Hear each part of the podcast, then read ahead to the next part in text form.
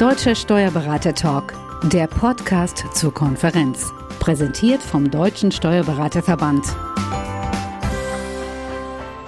Herzlich willkommen beim Steuerberater Talk. Mein Name ist Daniel Erck. Heute zu Gast ist Matthias Brockehoff von der Teletax. Herzlich willkommen. Hallo Erck, ich freue mich, bei Ihnen zu sein. Sie sind ja Geschäftsführer der Teletax, die zuständig ist für ähm, Steuerfortbildungen, moderne Steuerfortbildungen, wie Sie auf Ihrer Homepage schreiben. Wie war das im letzten Jahr für Sie? Haben Sie den Eindruck gehabt, so die Leute kommen jetzt endlich zu uns, die haben jetzt endlich diese Punkte verstanden, die wir seit, ich weiß nicht, 10, 15 Jahren versuchen, in diesem Markt zu etablieren? Sag mal so, schön wäre es, wenn sie zu uns gekommen wären, aber sie kommen natürlich auch zu den vielen anderen Wettbewerbern, die nämlich mit einem Mal Präsenzschulungen ins Internet gepresst haben, weil sie gar keine anderen Möglichkeiten mehr hatten. Das heißt, die Konkurrenz in diesem Bereich ist sehr groß geworden und ich beschäftige mich ja seit 95, seit knapp 95 habe ich mein erstes E-Learning quasi auf einer DVD schon oder CD damals gemacht. Ähm, da freue ich mich natürlich, dass wir jetzt die Dynamik reinbekommen, die lange Zeit nur nebenbei gelaufen ist. Sprich, Online-Lernen war eine Alternative, aber nicht die Alternative, die von allen gewünscht und erhofft und erwartet worden ist. Welche Punkte muss man denn beachten, wenn man jetzt plötzlich merkt und sagt so, hoppla, wir müssen uns ja um E-Learning kümmern? Was ist Ihr Eindruck? Was ist wichtig, wenn man sich für einen Anbieter entscheidet oder ein neues Modul aufsetzt? Was kann man falsch machen? Man kann eine Menge falsch machen. Ich denke, der Teilnehmer selber kann zunächst mal nichts falsch machen. Er versucht das Angebot zu nehmen, er hat einen inhaltlichen Bedarf und er schaut entsprechend, was ist, was das betrifft es, wie ist es verfügbar, kann ich es jetzt sofort machen, passt es zu meinem Terminplan und so weiter und so fort.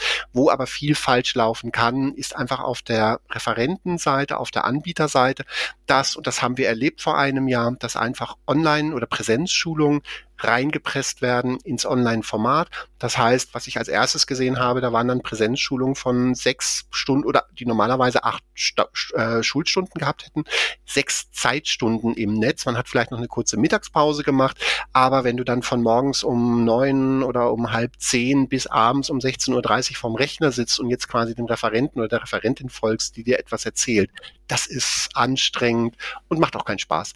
Da ist natürlich die Gefahr, dass in dem Moment auch der Eindruck entsteht beim Teilnehmer, das ist E-Learning. Ich habe schon immer gesagt, das ist kein Format, was ich haben möchte.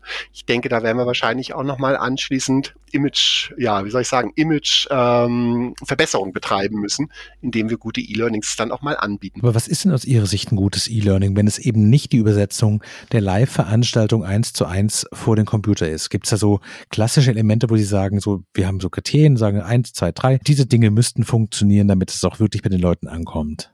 Ganz wichtig, und das stelle ich gerade im Steuerbereich auch fest, ähm, das wird sehr häufig nicht gemacht, ist zu definieren, was möchte ich, was mein Teilnehmer am Ende erreicht. Wir nennen das immer Lernziele. Der Referent, gerade im Steuerbereich stelle ich fest, er definiert, das muss der Teilnehmer wissen. Er sagt aber nicht, das muss ich erreichen, dass er das kann. Also wird er, wenn er etwas wissen muss, aus Sicht des Referenten oder der Referentin sehr häufig einfach dicht getextet. Gesetze entsprechend dargestellt und so weiter und so fort. Und das ist für mich auch etwas, was ich im Steuerbereich gelernt habe in den letzten 15 Monaten. Steuer- oder Fortbildungen in der Steuerberatung sind sehr textlastig.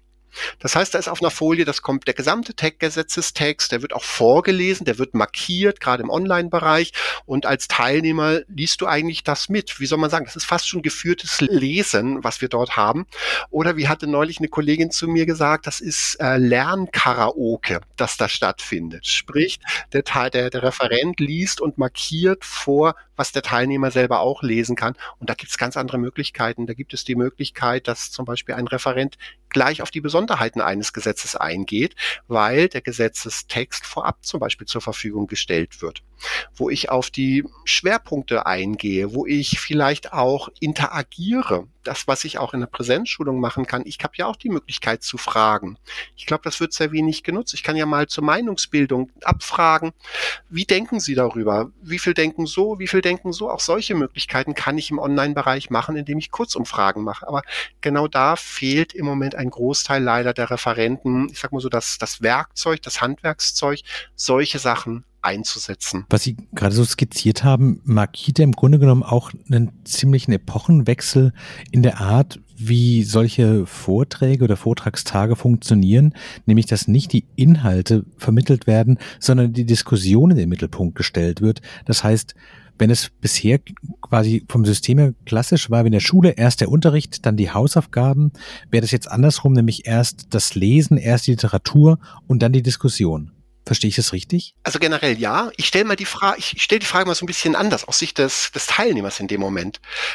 Macht es Sinn, dass ich einen ganzen Tag zu einer Schulung gehe wo ich dann quasi drei Viertel, also von acht Schulstunden, sechs Schulstunden erstmal Wissen vermittelt bekomme und am Ende zwei Stunden Fragen stellen kann, wenn ich mehr oder minder schon fertig bin und, und mich aufs Wochenende freue, respektive ich vielleicht schon weiß, dass ich noch eine Stunde wieder nach Hause fahren muss.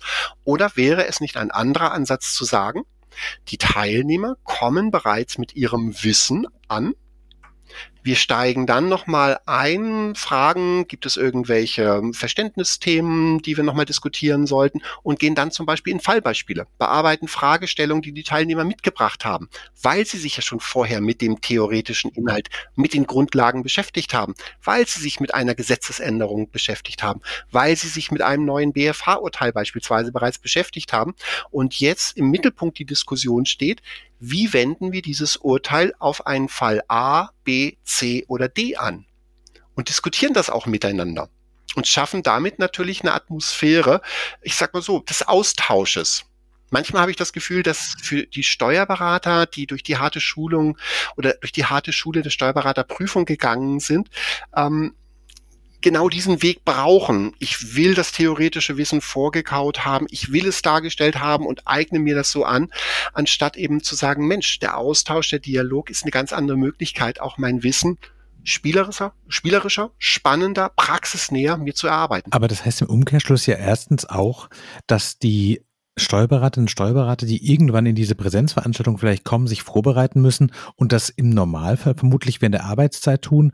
Und das heißt für die Vorgesetzten, sie müssen es respektieren, dass jemand zwar im Büro nebenan sitzt, aber sagt, nee, jetzt mache ich gerade das äh, Studium und die Grundlagenarbeit für meine Fortbildung und es muss dann auch respektiert werden, wenn ich ja nicht ansprechbar bin. Das wäre, glaube ich, Punkt eins.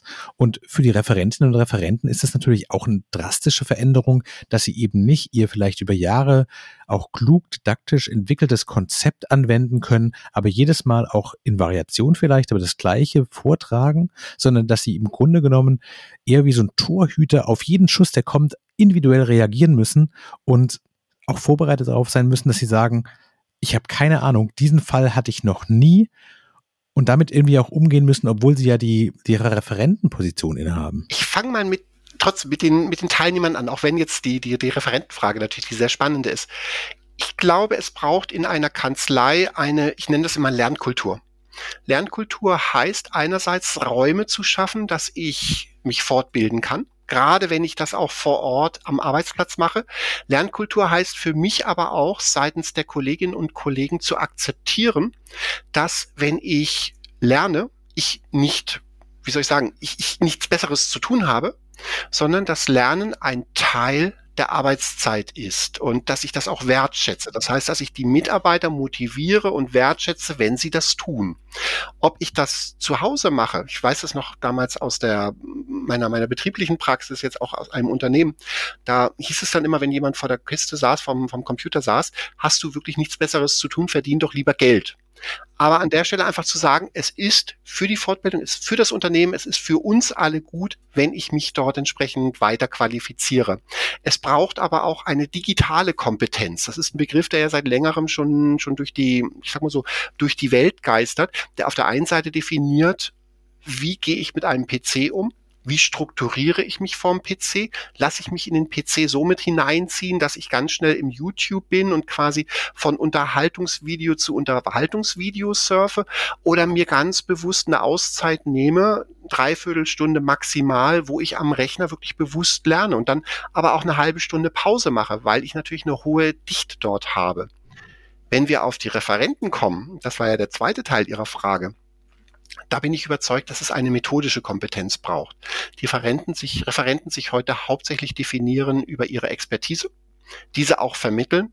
Aber es gibt so einen breiten Werkzeugkasten, wie ich Wissen vermitteln kann, wie ich Wissen aufbereiten kann, ob ich es einfach vorlese, doziere oder ob ich, ich sag mal so, empirisch etwas jemanden sich erarbeiten lasse, ob ich Fallbeispiele mit hineinbringe, ob ich sie in den Erfahrungsaustausch beispielsweise bringe und dann dort die Expertise jeweils einstreue. Das sind ja genau die Sachen, die es sehr, sehr interessant machen für alle gerade für die Teilnehmer abwechslungsreich machen. Ich damit natürlich auch ganz anders diese Lernziele, von denen wir vorhin gesprochen haben, ich diese erreichen kann, was aber eben auch bedeutet, dass ich mich als Referent über diese Methodenkompetenz definiere und auch ich nenne es mal jonglieren, wie, wie mit Bällen jongliere, mir die Bälle greife, die Methoden greife und situativ das Beste dann rausgreife, wenn mal eine Frage gestellt wird oder wenn auch ein Teilnehmer einen Impuls gibt gerade zu der Corona-Beginn habe ich Referenten gehabt, die wollten keine Fragen zulassen, weil sie im Webinar die Angst hatten, sie könnten diese Frage nicht beantworten. Und dann lieber die Frage am Ende schriftlich, so dass sie dort ihr, ich glaube, das hat auch was mit Gesichtsverlust zu tun, dieses Gesicht halt wahren können. Und ich sage immer, es ist doch viel besser, gerade in dem Moment auf die Frage einzugehen, weil da natürlich auch die Gruppe enorm von profitieren kann weil es in dem Moment hochpoppt. Aber das ist ein Prozess, den müssen die Referenten noch mitmachen. Und ich glaube, da haben wir gerade im Steuerberaterbereich, im Wirtschaftsprüfungsbereich äh, einen großen Handlungsbedarf. Wir haben jetzt über zwei Dinge gesprochen, nämlich einerseits, dass die Präsenzveranstaltung einfach vor dem Rechner durchzuführen nicht die Antwort sein kann und zweitens, was sozusagen die didaktischen Ziele von solchen Veranstaltungen in Zukunft sein könnten. Was sind denn ganz konkret aus Ihrer Sicht Elemente, um ein digitales Lernen wirklich optimal auszuschöpfen. Ich meine, Sie haben es gerade genannt, Menschen nutzen Online-Videos wie YouTube, äh, Menschen hören offenbar äh, Podcasts. Das sind ja alles Informationsressourcen, die genutzt werden können, auch für eine Art von Fortbildung. Welche sind die anderen Elemente, die in so einem Paket drin sein könnten, um Mitarbeiterinnen und Mitarbeiter zu qualifizieren? Das kann in jedem Fall das Webinar sein. Heute kennen wir das Online-Seminar, Webinar-Online-Seminar als reine Vermittlung im Sinne von vorne wird doziert und die Teilnehmer nehmen auf. Ich kann aber auch ein solches Webinar sehr interaktiv gestalten, indem ich Fragen, Kurzumfragen vorbereite indem ich auch äh, nicht das Ergebnis doziere, sondern mal in einen offenen Prozess gehe. Das können bei kleineren Sachen sogenannte Breakout-Sessions, so heißen sie so schön sein, dass ich eine Gruppe von 15 Personen, nicht 150, wie es heute sehr häufig von den Akademien gemacht wird, die haben halt dann 150 Teilnehmer in einer Online-Veranstaltung, das, was man früher auf fünf Orte verteilt hat, nimmt man jetzt in eine Online-Veranstaltung mit zusammen. 150 Teilnehmer, die wirst du nie aufteilen können in Gruppen, die zusammenarbeiten sollen. Wenn du aber ein, ein Webinar beispielsweise machst, ganz bewusst nur mit 10, 12 Personen, so wie man das ja auch bei einer klassischen Schulung macht, dann hast du die Möglichkeit, diese Personen auch aufzuteilen, ihnen eine Aufgabe zu geben. Du kannst als Referent in die einzelnen Gruppen mit hineingehen. Das ist eine halbe Stunde, dreiviertel Stunde, den man gibt. Man tauscht sich über das Ergebnis aus. Das ist so eine klassische Situation, die ich mir gut vorstellen kann, setzt aber natürlich einerseits die digitale Kompetenz voraus, setzt die Methodenkompetenz voraus, setzt aber auch voraus, dass man die richtige Software einsetzt. Und mit einem Mal wird das Ganze sehr technisch. Welche Möglichkeiten gibt es in Zukunft sonst noch, die wir vielleicht noch gar nicht angesprochen haben? Weil was Sie gerade gesagt haben, sind ja alles im Grunde genommen ähm, Live-Veranstaltungen, die aber nicht in Person stattfinden sowas wie Videos oder Podcasts, die werden ja über Zeit unabhängig. Da gibt es ja viel mehr noch gleich, kleinteilige Elemente, die da mit reinspielen könnten, ähm, wie Lernen quasi ein stetiger Prozess wird und nicht wie bisher eben die zwei, drei Tage äh, vielleicht in einem Tagungshotel irgendwo und äh, als Belohnung und nicht als inhaltlicher Antrieb. In welche Richtung könnten sich das noch entwickeln aus Ihrer Sicht? Also ich nehme immer, ich, ich habe eine, ich habe eine klare Vision, die Vision des sogenannten Blended Learning. Blended Learning, wie der Whisky, Blended Whisky, Blended Scotch heißt es ja auch so schön. Das ist nicht ein Produkt, was irgendwie durch diesen Gärprozess entstanden ist, sondern da werden verschiedene Bestandteile so gemischt, dass der optimale Geschmack rauskommt, den man dann entsprechend verkauft. Das ist diese Idee. beim Blended Learning ist es so, dass wenn ich ein Lernziel habe, zum Beispiel das aktuelle Wissen im Steuerrecht in diesem Quartal ich mir erarbeiten möchte, dass ich sage, da setze ich vorneweg sogenannten asynchronen Teil, ein Video oder ein, ein Web-based Training in dem Moment, das kann der Podcast genauso sein, den der Teilnehmer vollkommen zeitunabhängig bearbeitet, wo er sich sein theoretisches Wissen erarbeitet, warum ist diese oder dieses BFH-Urteil ist so und so entschieden worden, um dann im nächsten Schritt in eine Veranstaltung zu gehen oder in ein Webinar zu gehen, wo dieses dann live, wir nennen das synchron in dem Moment, live quasi im direkten Dialog mit dem, mit dem Referenten bearbeitet werden kann. Das kann aber auch, ich weiß zum Beispiel von Foren, die teilweise in Facebook auch mit Steuerberatern laufen, das kann auch ein solches Forum sein indem ich eine Frage beispielsweise mit hineingebe oder in, in, in dem äh, bestimmte Themen gemeinsam diskutiert werden, die dann auch entsprechend mein Wissen natürlich komplettieren, das ich habe. Ich habe auch noch ein anderes Beispiel, das, das ich ich selber sehr beeindruckend fand. Ich habe eine Kundin am Telefon gehabt und die Kundin hatte mir mal berichtet, dass sie unsere Videos immer hört. Und dann habe ich gefragt, ja, wie darf ich mir das vorstellen? Unsere Videos hört sie. Ja, sagt sie, ihre Kinder haben ihr im Auto einen Lautsprecher eingebaut, sodass sie mit ihrem Smartphone unsere Videos abspielen kann und diese entsprechend während der Autofahrt hört. Und dann hat sie mir auch erläutert, wie sie da vorgeht. Und wenn da Themen sind, die interessant für sie sind, dann merkt sie sich diese und schaut sich diese später nochmal in dem Video an.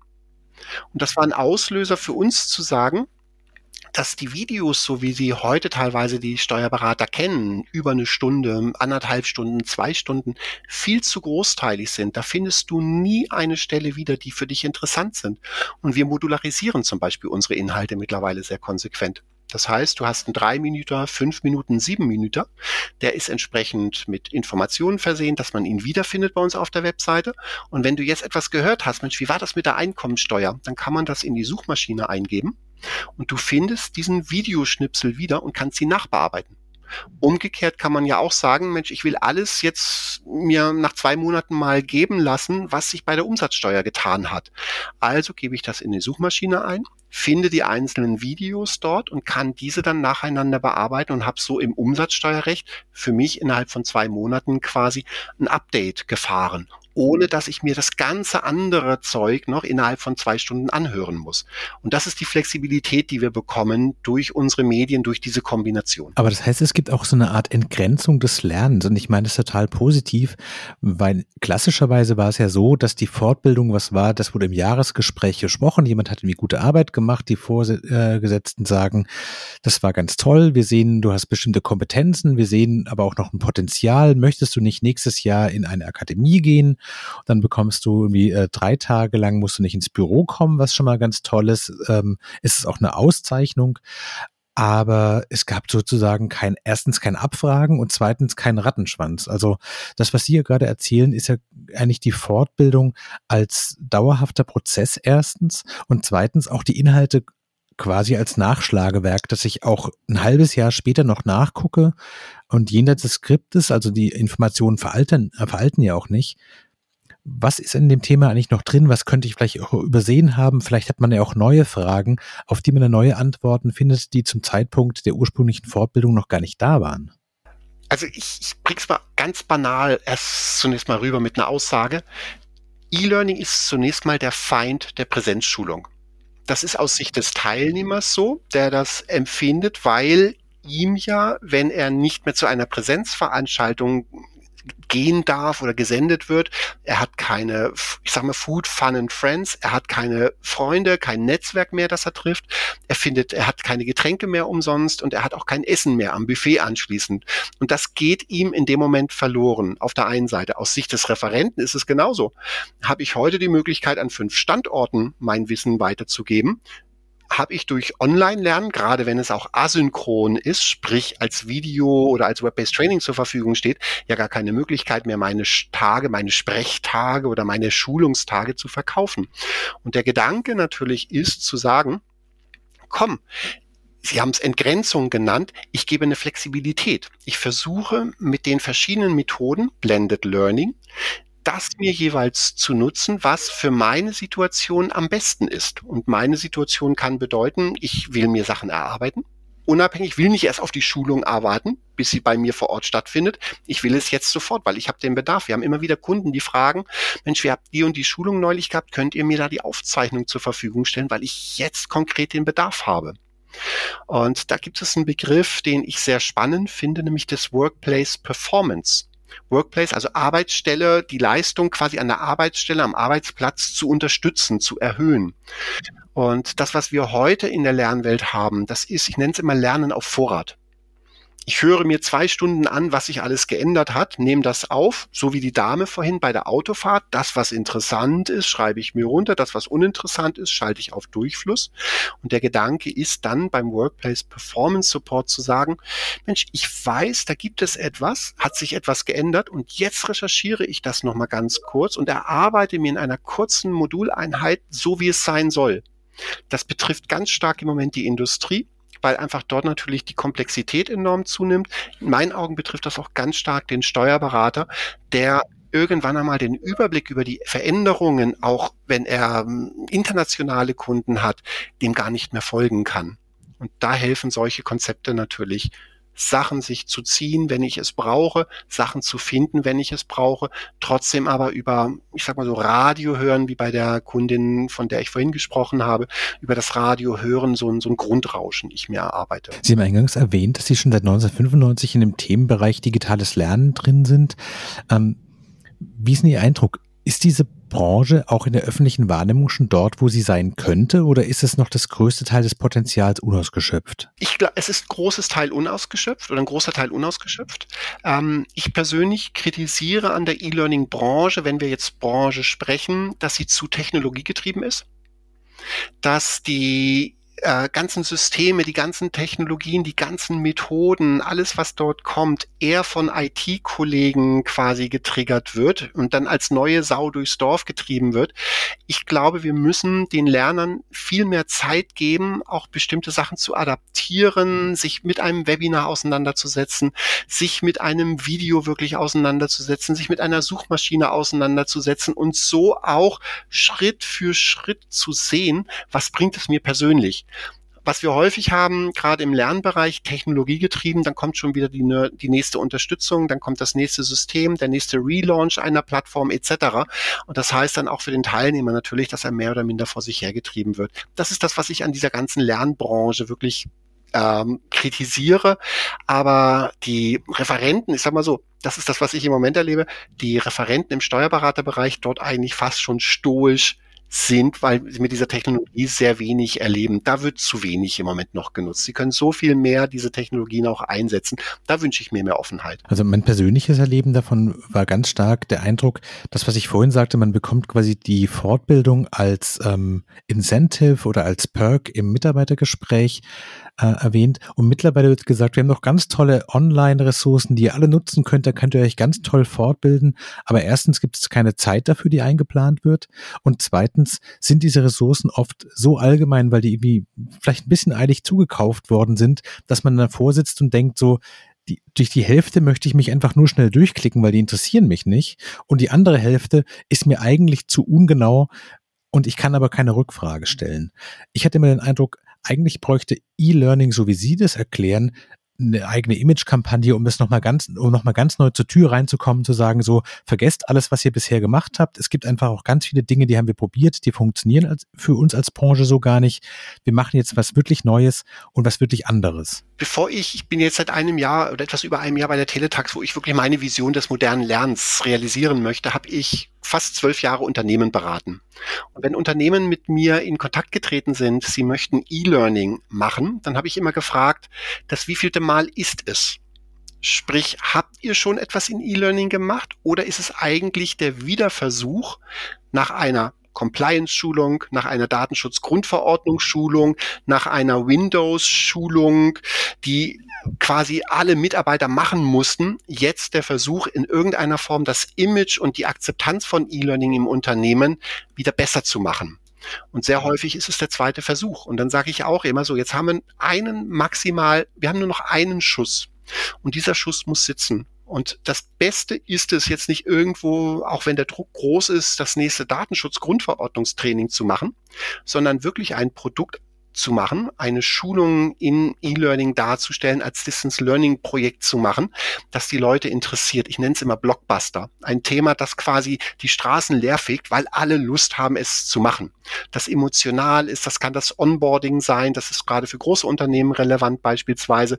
Das kann aber auch sein ein Thema, das einfach gerade mega relevant ist, wie, was weiß ich, Überbrückungsgelder oder so etwas, die man einfach dann mal etwas anders transportiert und aufzeigt. Wir können mit E-Learning nicht alle in einen Raum setzen und dann gehen wieder alle weg, sondern jedem ihm die Möglichkeit geben, in seiner eigenen Lerngeschwindigkeit sich diesen Inhalt zu erarbeiten. Und das sind die Chancen, die sich dort ergeben, wofür ich aber einen Rahmen natürlich schaffen muss. Wir hatten es vorhin auch schon von der Lernkultur. Wenn jetzt die Zuhörerinnen und Zuhörer sagen so, ja, ich fühle mich ein bisschen ertappt, weil das ist jetzt schon unser vierter Versuch, irgendwie mit E-Learning was zu machen, ja, und ich merke, wenn ich ganz ehrlich bin, dann machen wir das genauso, dass wir Fortbildungen bisher eigentlich als Belohnung und nicht als Inhaltsressource ähm, vergeben haben und jetzt anfangen, vielleicht sich umzuschauen, was man machen könnte, was man besser machen könnte, haben Sie so drei Tipps, wo Sie sagen würden, achtet darauf, dass es wirklich essentiell geht, nicht in diese Fallen. Welche Klippen müssen umschifft werden? Der erste Punkt, als ich gucke da zweifach drauf oder, oder aus verschiedenen Perspektiven, das sind nicht nur, sind nicht nur zwei Perspektiven, aus Sicht des ähm, Teilnehmers oder des Kaufentscheiders, so nenne ich ihn immer der Kanzlei machen Sie wirklich dort Fortbildung, wo der Bedarf besteht, auch der abgestimmte Bedarf besteht. Das heißt, setzen Sie sich mit den Kolleginnen und den Kollegen zusammen und überlegen Sie, wo hier auch ein Nutzen entsteht direkt für den Teilnehmern und schauen Sie sich dann nach dem besten Angebot um. Bestes Angebot kann je nach einfach Interessenlage ein Online-Angebot sein, das kann ein Blended Learning-Angebot sein, das kann auch nur ein Face-to-Face-Angebot sein. Der Vorteil einfach durch E- und Blended Learning ist, dass sie zeitlich unabhängiger und auch regional unabhängiger sind. Dann haben wir die Akademien, die, über die wir noch gar nicht bisher so gesprochen haben. Das sind die, die Bildungsanbieter. In meinen Augen sind es, glaube oder ich, die, die, die Wahrnehmung, die ich im Moment habe, die Akademien sind froh, wenn die Corona-Pandemie vorbei ist, wenn sie alle wieder zurück ins Face-to-Face-Training reingehen können. Dann kann man das, was man am besten kann, wieder wunderbar rausbringen. Ähm, man ist aus dem ungeliebten E-Learning raus, obwohl man damit im Moment durchaus auch ein bisschen Geld verdienen kann. Aber man ist in dem Geschäft, das man kennt. Man hat seine, vor allem auch seine Seminarräume wieder voll. Man arbeitet mit den Hotels wieder zusammen und man trifft sich vor allem. Man geht in den Dialog. Ich glaube, dass die Akademien diese Uhr nicht mehr ganz zurückdrehen werden können, sondern dass sie wirklich Angebote machen müssen, in einer Blended Learning Form. Es gibt mit Sicherheit noch einen Teil, der will Präsenzschulung haben. Das ist auch vollkommen in Ordnung und legitim. Es wird einen Teil geben, die sagen aber, Mensch, die geringere Abwesenheit, die geringeren Reisekosten, das finde ich sehr vorteilhaft. Ich möchte eine Kombination haben von Online und Präsenz. Und ich glaube, dass die Akademien, die klassischen Akademien überfordert sein werden, hier solche guten Angebote anzubieten. Kann mir durchaus vorstellen, auch in Kooperationen, dass sich neue Kooperationen dort ergeben. Der eine Teil macht Online, der andere Teil macht Präsenz. Kann mir vorstellen, dass es da neue Geschäftsmodelle gibt. Wir hatten es vorhin schon, das ist die dritte Perspektive der Referenten. Letztendlich sind die Referenten diejenigen, die den Teilnehmer ihm ja frontal gegenüber sitzen, sei es in der Präsenzveranstaltung oder sei es aber auch entsprechend in einer äh, in einer Online-Veranstaltung oder in einem Video nutzen Sie das Portfolio, setzen Sie sich mit diesem Portfolio auseinander und definieren Sie sich nicht ausschließlich nur über Ihre Fachkompetenz. Das ist das, was ich gerne den Referenten und den Referentinnen mitgeben würde. Schauen Sie, wie Sie einen methodischen Baukasten, Methodenkasten sich entwickeln können, um Ihre Teilnehmer mitzunehmen. Und Sie werden ganz schnell feststellen, dass das, was im Online-Bereich geht, auch super in der Präsenz funktioniert. Und umgekehrt, dass etwas, was in der Präsenz geht, wenn ich es interaktiver gestalte, ich auch durchaus als ja Ableitung oder als äh, angepasste Form in eine Online-Veranstaltung mitnehmen kann. Und dann profitiert vor allem der Teilnehmer und die Qualität der Fortbildung. Ganz herzlichen Dank. Das klingt jetzt so, als würde da sich in den nächsten Jahren sehr, sehr viel entwickeln, viel Dynamik reinkommen und auch viele neue Möglichkeiten entstehen. Ich glaube, das ist für unsere Zuhörerinnen und Zuhörer ein wichtiges und auch interessantes Thema. Danke, dass Sie sich Zeit genommen haben. Sehr gerne, vielen Dank. Danke Ihnen zu Hause fürs Zuhören. Das war der Steuerberater Talk heute mit Matthias Bockerhoff. Danke, dass Sie dabei waren.